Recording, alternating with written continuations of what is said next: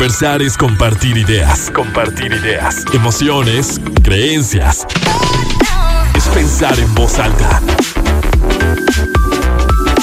Pensando en voz alta.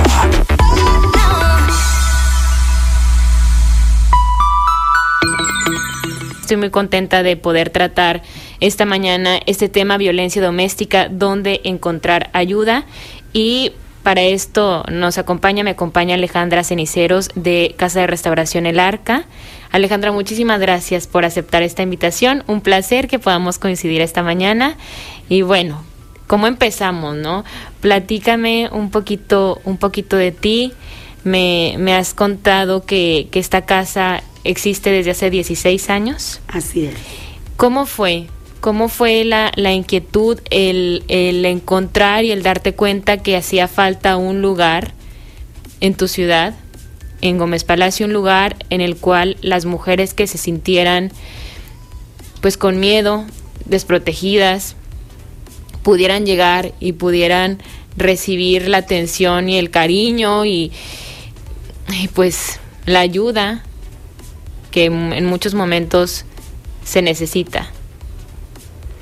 Así es, mira, pues antes que nada, buenos días a todos. Y pues eh, el poner el albergue de casa de restauración El Arca para víctimas de violencia, pues nace de una experiencia propia, ¿sí? Hubo un tiempo en que viví violencia y muchas veces no sabes a dónde ir, ¿no? Y en aquel tiempo no había este, casi instancias eh, donde acudir nosotros cuando vives violencia y tienes mucha información errónea. A la mujer se le manipula mucho con cuando no tienes un trabajo, algo que el hombre te puede decir a dónde vas. Este, yo te puedo quitar a los niños, tú no tienes trabajo, tú no tienes casa. Y muchas mujeres eh, soportan lo que es la violencia por no tener un lugar a donde acudir. En ese tiempo, cuando yo experimenté la violencia, sí tenía familia, sí tenía familia, pero te das cuenta de que involucrar a tu familia hace el problema más grande, ¿sí? Y que la familia también siempre te va a decir, tú ya sabías cómo era, yo ya te lo había dicho, o te van a decir, aguántalo, ya fue el que te tocó, y cómo le vas a hacer con los hijos. Entonces yo cuando caminaba con mis hijos, tienen tres hijos, ya, están muchachos, pero en ese tiempo estaban niños, y yo caminaba pensando, me gustaría que hubiera un lugar donde yo pudiera llegar, pudiera tener eh, ese acogimiento, eh, ese decir, mira, siéntate, piensa bien lo que vas a hacer, aquí hay este tipo de ayuda, Aquí hay un platito de sopita para tus hijos, hay un espacio donde puedan estar seguros.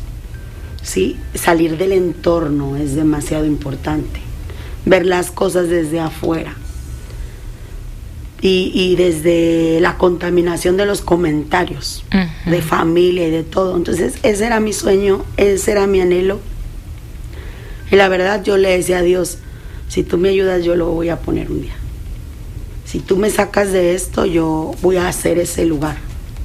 Aunque era madre de familia de tres niños, aunque era ama de casa, aunque no contaba con ningún recurso, yo empecé a caminar, empecé a creer, a soñar en esa casa donde la mujer pudiera llegar, tener su apoyo de leche, de pañales, su alimento, el apoyo psicológico, legal, ¿sí? Y yo lo que trabajo mucho, lo que trabajé en mí para poder pasar de ser víctima a una mano ayuda fue la sanidad interior. Mm. ¿sí?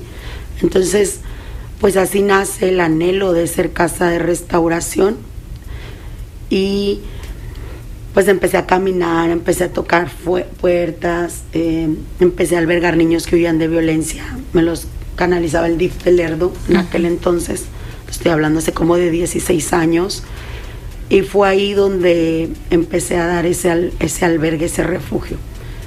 Ya pasamos, este, renté una casa, renté una casa, este, ahí empecé a albergar mujeres, estuvimos un año y hubo personas que se me acercaron que sabían de mi trabajo y hubo personas que Dios me fue poniendo en mi camino para ayudarme.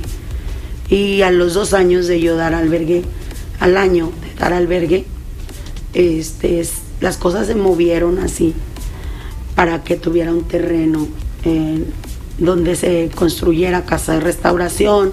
También se movió una ayuda de un evento que hicimos este, hace como 15 años, que fue una, una noche con Diblasio, un fin de año, y que se recaudó un fondo para la primera etapa. Entonces se me apoyó con el terreno, se me apoyó con la primera etapa, yo trabajando sin parar. Y ya después de ahí, pues fue algún apoyo, este, el, que yo también siempre he trabajado, he aportado para construir y para seguir este, todos los días albergando a esas personas, a esos niños que necesitan ese espacio. Y pues gracias a Dios le envío un saludo y, y muchas bendiciones a todos los que nos colaboran. De verdad, este, de repente no hay nada y de repente llega una persona con una despensa grande. Nosotros dependemos solamente de la fe y del movimiento, ¿sí? de los corazones generosos que llegan con, con la ayuda. Pero en realidad las mujeres eh, necesitan mucha ayuda, necesitan menos juicios, necesitan ser escuchadas. Eh, lo primero, lo comentábamos ahorita fuera del aire, lo primero que, el violento que ese, esa persona hace es aislarte, te va aislando. Y como tú quieres tener un matrimonio en paz, una familia feliz, porque la mayoría de las que sufrimos violencia a veces venimos de parte de, falta de paternidad, de falta de, de, de, una identidad firme, ¿sí? de una comunicación en la familia, de familias disfuncionales también muchas veces. Entonces, como que todos esos son así como que lo que le atrae al, agresor, ¿sí? Sí. Porque les gusta esa parte a lo mejor del sometimiento, a lo mejor de la dependencia que uno puede tener y de ahí se va este pues desenredando muchísimo lo que es la violencia.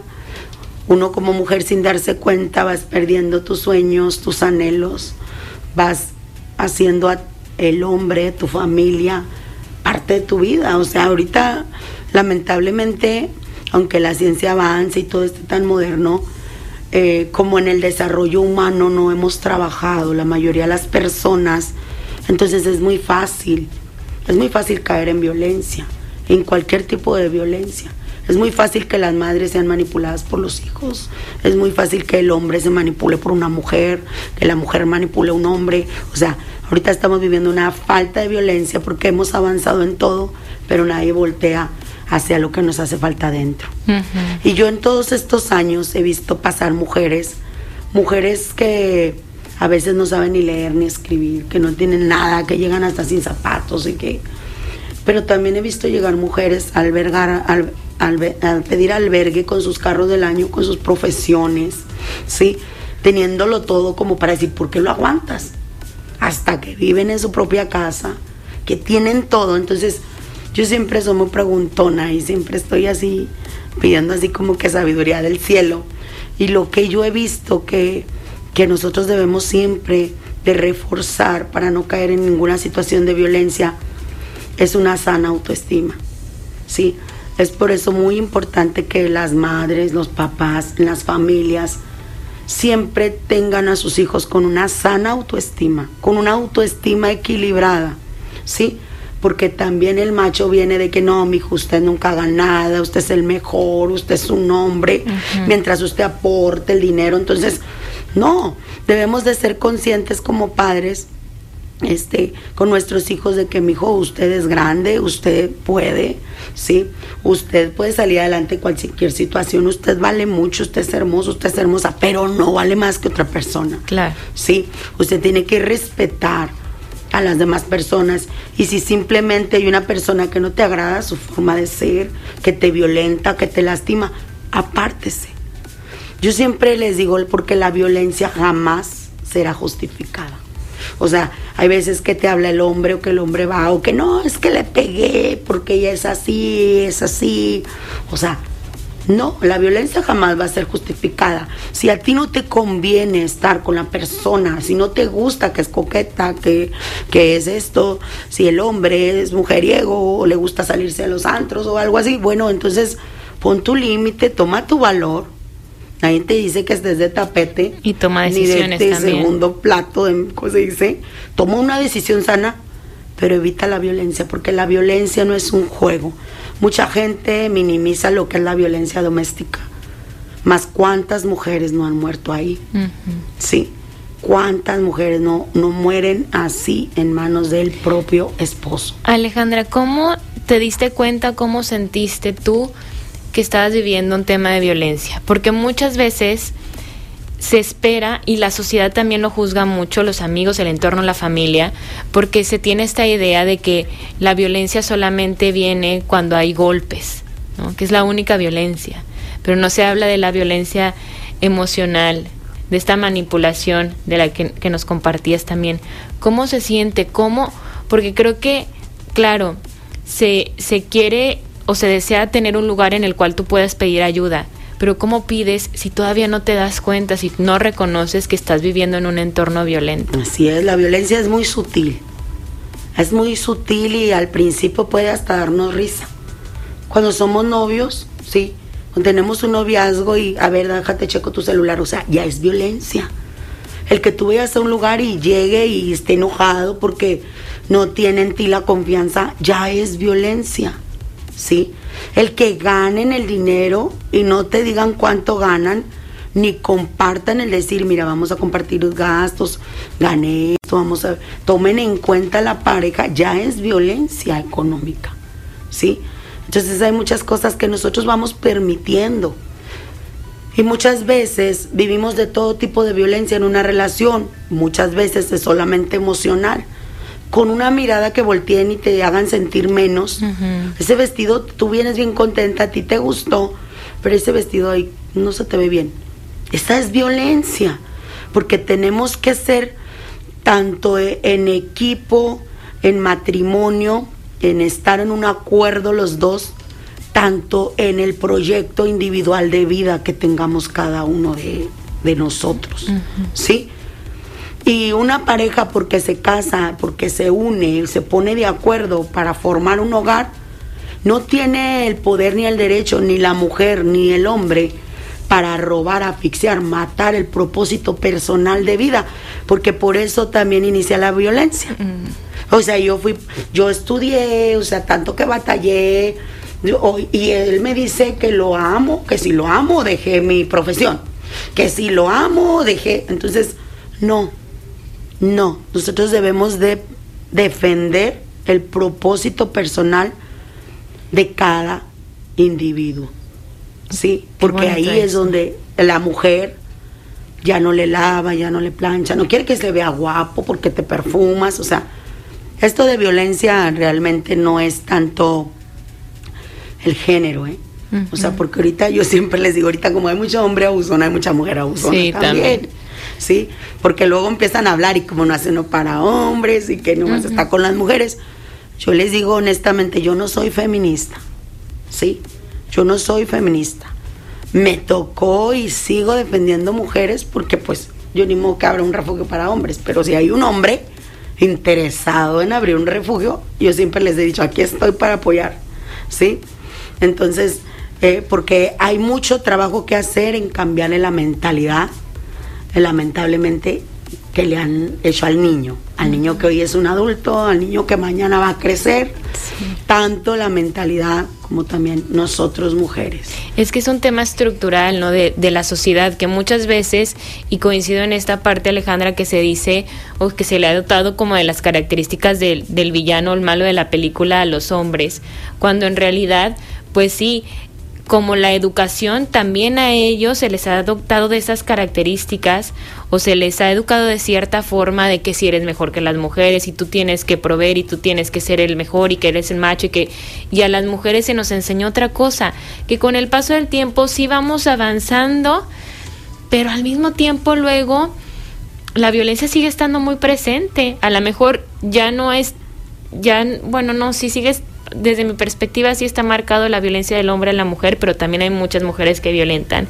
Y creo que los conceptos de amor que tenemos son luego a veces también muy confusos, porque me encantó esto que decías, ¿no? Que hay que defender el propósito personal de cada individuo. Claro y creo que es algo que no se debe de perder, que cuando amas realmente a alguien, te va a dejar ser y desarrollar. Y vas a querer que, que desarrolle, que viva sus sueños, por lo que ha luchado, por lo que ha trabajado. no es egoísta, no es jactancioso. No, no es egoísta.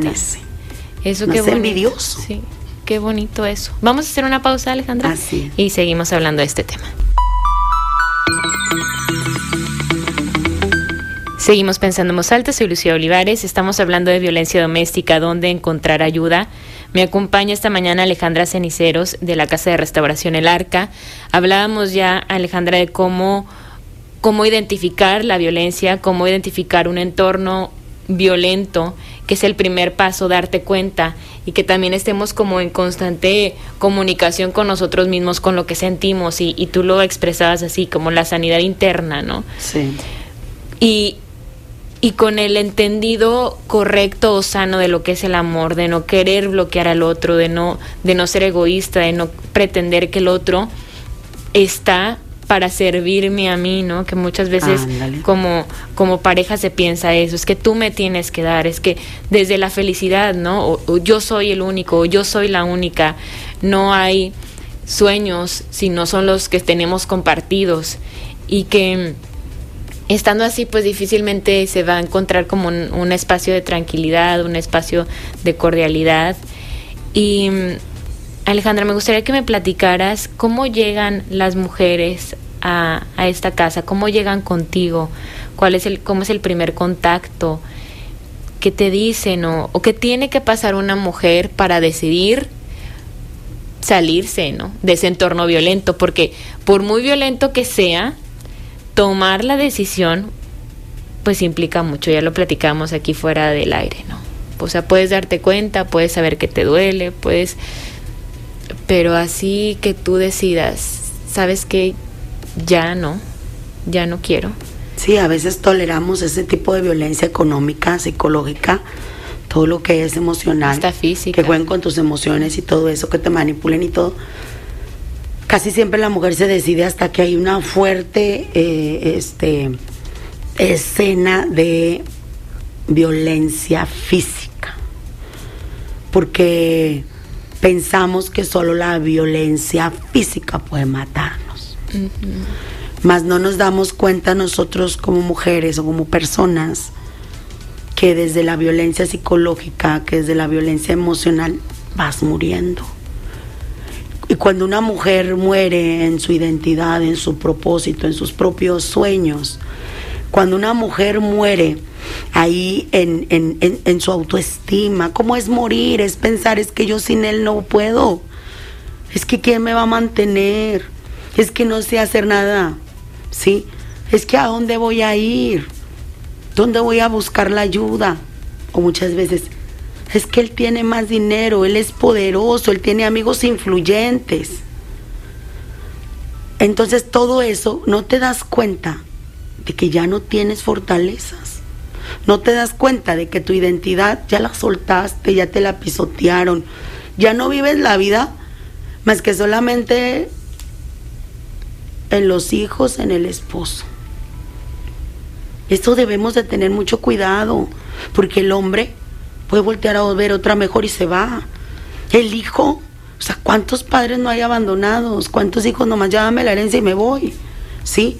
Entonces nosotros debemos de estar fortalecidos, de valorarnos, de trabajar en empoderarnos como personas sanamente, nunca para humillar ni para creernos, ni para ser altivos con otra persona, porque eso no es bueno, no es sano pero sí para que cuando alguien venga a quererme manipular, para cuando alguien quiera venir a decirme que yo sin él no vivo, le diga, no estás equivocado.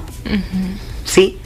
Para no venderme, ¿cuántas mujeres no están en un hogar donde están expuestas a que el hombre llegue, las escupe, las maltrate, las humille, las viole? Porque el no querer tener relaciones, el sentirte enferma y todo es violación.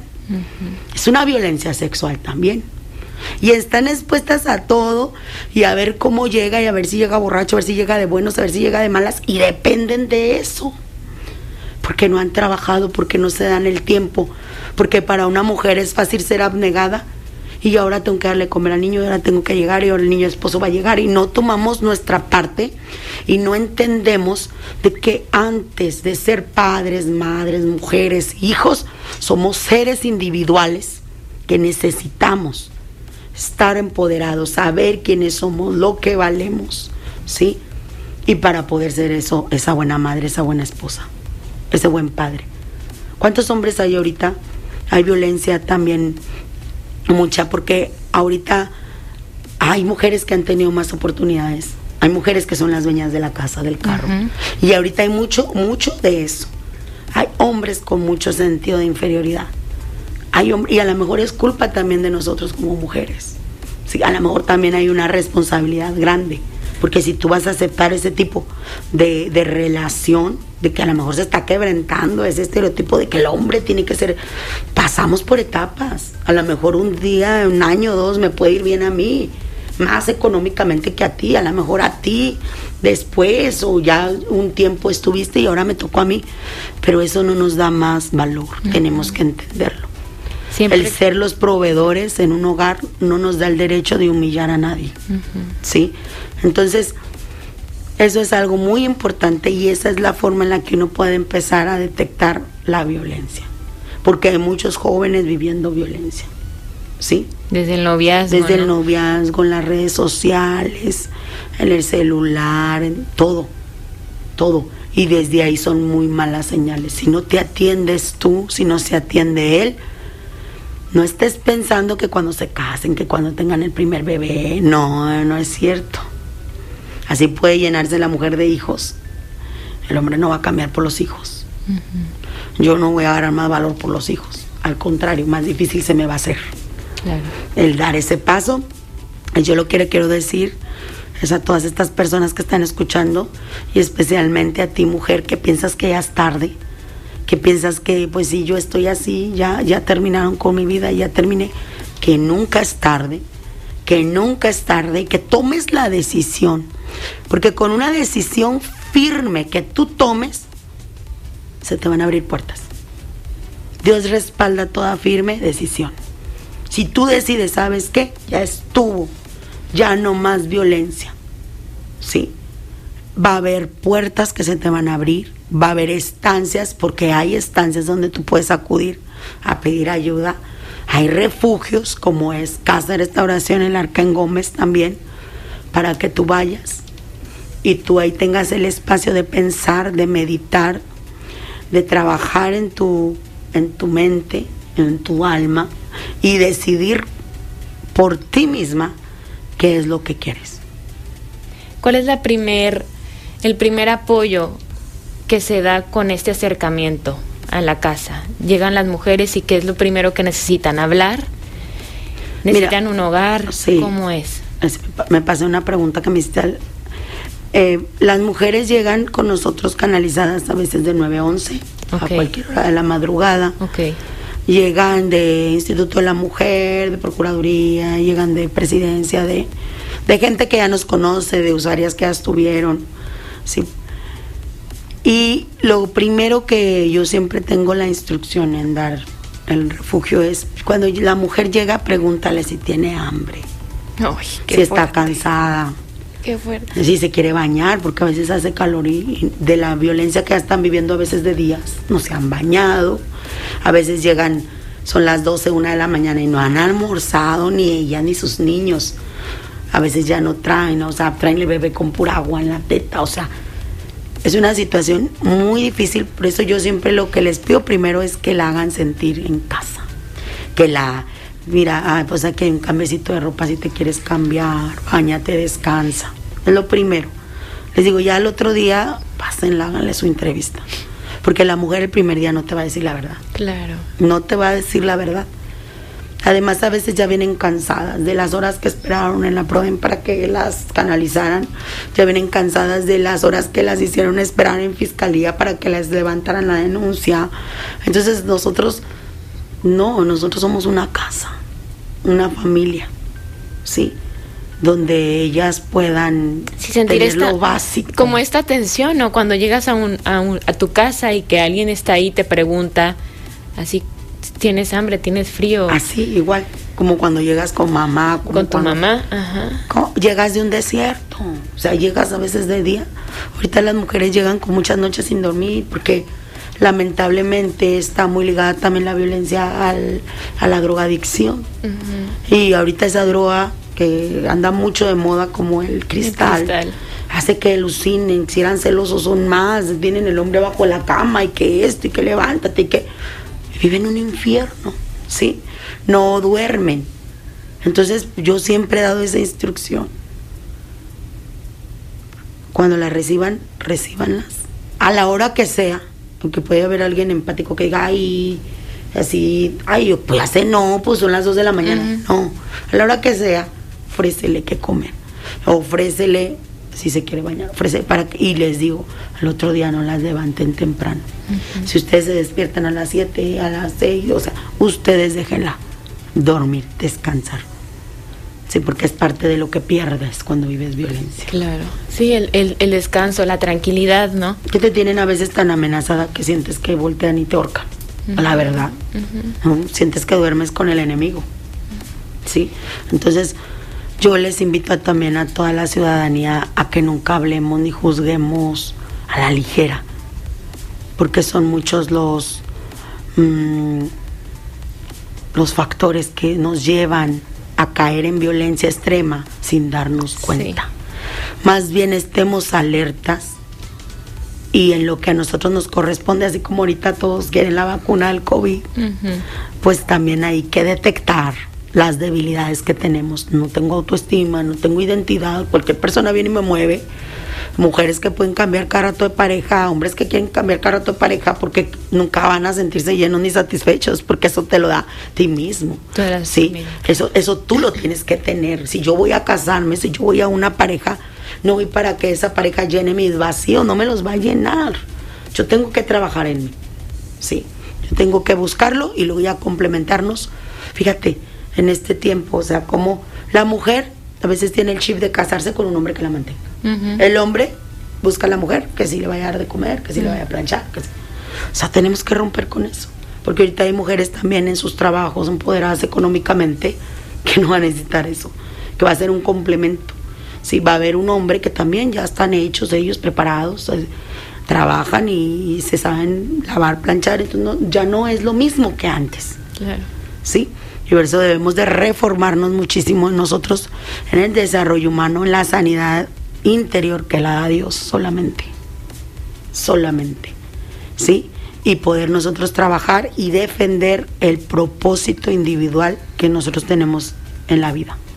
Eso no lo sueltes por nada. Ay, qué bonito eso, Alejandra. De verdad que me encanta. Eso me llena. O sea, me llena de verdad que, que todos, porque hay, a veces sentimos o podemos sentir ajeno el tema, decir yo no he vivido violencia doméstica o yo no he vivido violencia, pero cuántas veces se permite o permitimos, no tiene que ser de tu pareja, puede ser de tus amigos, de tu familia, el alejarte de, tu propósito de vida, de tus papás también, porque a lo mejor ellos tienen la idea de que tu propósito de vida tiene que ser otro. Así es. Y no, y no nos escuchamos, nos alejamos de él. Vamos a hacer una pausa para que al regreso nos platiques, porque ya me decías fuera del aire que, las mujeres se quedan en, en esta casa aproximadamente de dos a tres meses. Y, y cuáles son los servicios con los que ellos cuentan y cómo nos podemos sumar como sociedad, qué hace falta, de qué manera nos podemos involucrar. Quédense con nosotros, estamos hablando de violencia doméstica. Conversar es compartir ideas, emociones, creencias, pensando en voz alta. Continuamos pensando en voz alta. Seguimos pensando en voz alta, hablamos de violencia doméstica. Alejandra, quisiera que nos platicaras en estos dos minutos que nos quedan un poquito más de, los servicios o lo que las mujeres pueden encontrar en la casa de restauración. ¿Cuáles son las actividades? ¿Hay psicólogos que te están apoyando? ¿Cómo es? ¿Cómo se vive? Sí, una de las de lo principal es este que sean atendidas con una psicóloga, las mujeres y también que conozcan el gran amor que, Dios les tiene, sí, y que se llenen de fe, ¿sí? Y nosotros vemos también las formas de apoyar a la mujer que quiere salir adelante, que eh, nos pueden prestar casitas, ¿sí? La gente puede apoyarnos desde un mueble porque ellas, imagínense, o sea, salir de un lugar y luego entrar a otro, todo lo que la ciudadanía pueda, en trastes, en sábanas, en un colchón, en buen estado, todo, todo siempre nosotros lo estamos recaudando. Y también el apoyo legal, ellas lo tienen, ¿sí? Y pues siempre estamos trabajando las 24 horas, los 365 días del año. Nosotros no descansamos, nosotros no cerramos porque sea día festivo, ni tampoco le puedo decir quédate en casa, ¿sí? Eh, ahí necesitamos el apoyo, la colaboración de la sociedad, porque si te contamos con un apoyo nosotros del gobierno del estado. Y nos puedes dejar también, mensual, Alejandra, antes de que se nos termine el tiempo, los puntos de contacto. El punto de contacto estamos en la página Casa de Restauración El Arca. Eh, puedes mandar un WhatsApp um, celular 871501 4779 y estamos en las oficinas calle Segunda 392 del fraccionamiento Los Álamos en Gómez. Alejandra, te agradezco enormemente tu, tu, tiempo. Yo me encargo de también compartir los puntos de contacto en mis otros espacios, de verdad, con el corazón. Muchas gracias y muchas felicidades. Gracias a ustedes y a este programa Pensando en Voz Alta. Ah, muchísimas gracias a todos. Gracias Gerardo. Soy Lucio Olivares. Nos encontramos el lunes.